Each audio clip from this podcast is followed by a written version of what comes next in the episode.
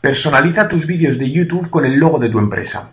YouTube ha mejorado las opciones de las empresas para dar más visibilidad a la marca en sus vídeos, por lo que ya no solo puedes personalizar el diseño de tu canal de YouTube, sino que también vas a poder añadir en formato marca de agua el logo de tu empresa de manera visible a lo largo de los vídeos de tu canal.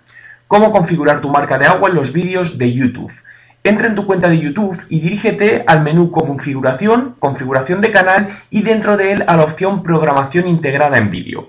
Una vez dentro tendremos dos opciones, la de canal destacado donde podemos poner la marca de agua con el logo de la empresa y vídeo destacado donde podemos destacar un vídeo durante la reproducción de otros de nuestro canal.